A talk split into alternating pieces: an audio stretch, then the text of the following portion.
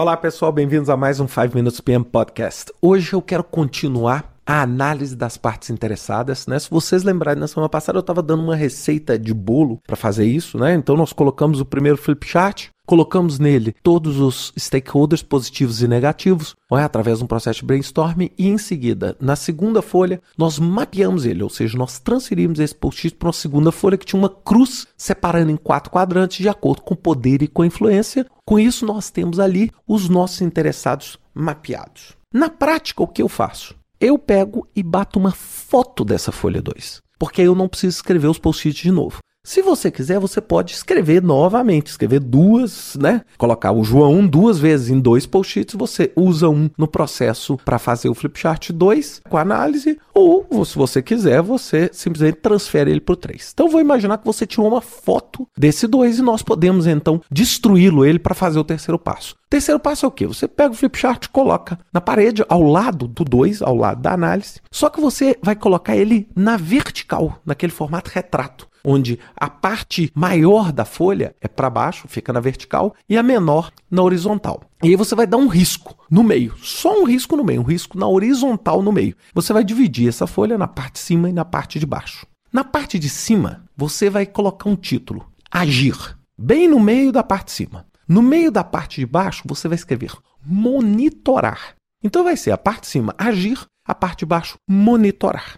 E aí o nosso na parte de cima, nós vamos colocar e vamos dividir a parte de cima em basicamente uma, duas, três, quatro, cinco colunas. Então você vai pegar a parte de cima e vai traçar cinco linhas verticais nessa parte de cima. A primeira coluna você vai chamar quem.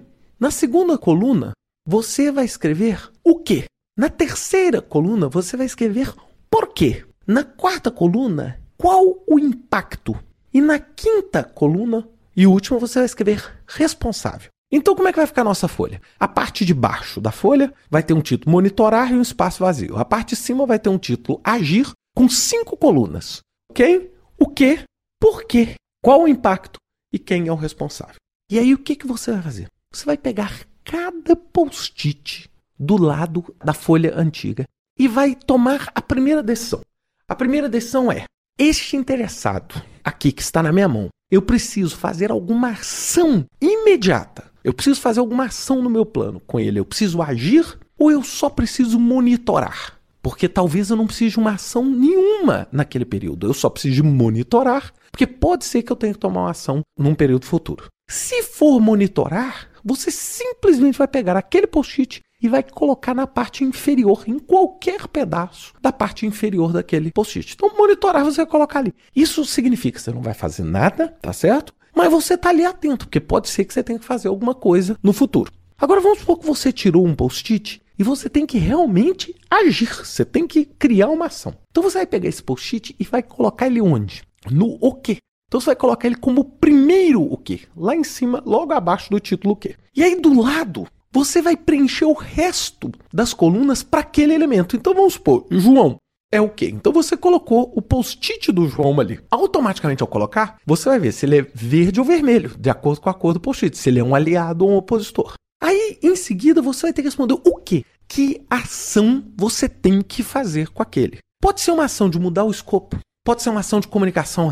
Vou ligar três vezes, vou fazer um almoço, vou pedir para o meu patrocinador conversar, Vou acionar o board do projeto. Ou seja, que tipo de ação ou ações? Não é uma ação. Então você vai escrever ali o que é o agir para você naquele determinado interessado. Em seguida, você vai escrever por quê? Por que, que você acha que aquela ação vai ou inibir o opositor ou transformá-lo em, em, aliado, ou vai potencializar o aliado. Você vai escrever ali o porquê. Porque você está pensando numa ação, mas por quê? Ah, porque aquela pessoa tem um relacionamento melhor, porque eu acho que aquilo eu posso neutralizar aquela influência. Então você vai escrever aquilo ali. Depois, você vai colocar o seguinte: existe algum impacto daquela ação nos prazos do seu projeto, nos custos do seu projeto, ou nos riscos do seu projeto, ou seja, aquela ação não é o impacto do interessado, mas o impacto da ação. Ou seja, se você chegar e falar assim, vou alterar o escopo porque aquele interessado não gosta daquele escopo, isso não resolve aqui para mim. Porque eu preciso saber o seguinte: ótimo,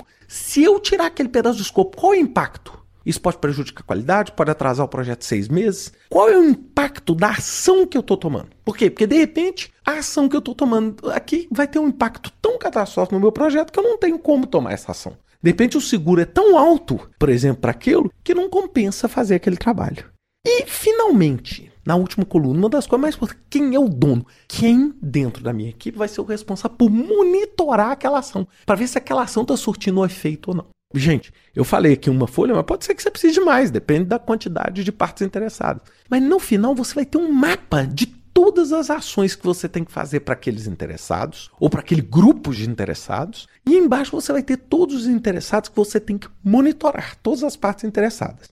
Esse é o processo 3, de uma forma muito simples e didática que você faz, ou seja, é exatamente você montar o seu plano de ação. E você tem o último processo que é o quê? É o controle dessas ações. O que é o controle dessas ações? É basicamente repetir esse processo 1, 2 e 3 periodicamente para ver se os interessados mudaram. Então você todo mês pode chegar e falar assim, gente, nós achávamos que no ano passado o mapa era esse. Aconteceu alguma mudança? Alguém aumentou o poder? Alguém diminuiu o interesse ou aumentou o interesse? Perceberam? Lembre-se que isso é uma coisa viva e que, se você conseguir administrar bem os interessados, você vai contribuir fortemente para o sucesso do seu projeto. E eu quis explicar isso de uma forma muito simples, que é a forma que eu uso no meu dia a dia. Então, não precisa ficar recorrendo necessariamente a só coisas muito complexas. Às vezes, as coisas simples vão ter uma efetividade e um funcionamento bastante legal para atender a sua necessidade. O que interessa, pessoal, é o projeto pronto e o projeto concluído. Desculpa pelo podcast ter ficado grande, espero que vocês tenham entendido. Até semana que vem com mais um 5 Minutes PM Podcast.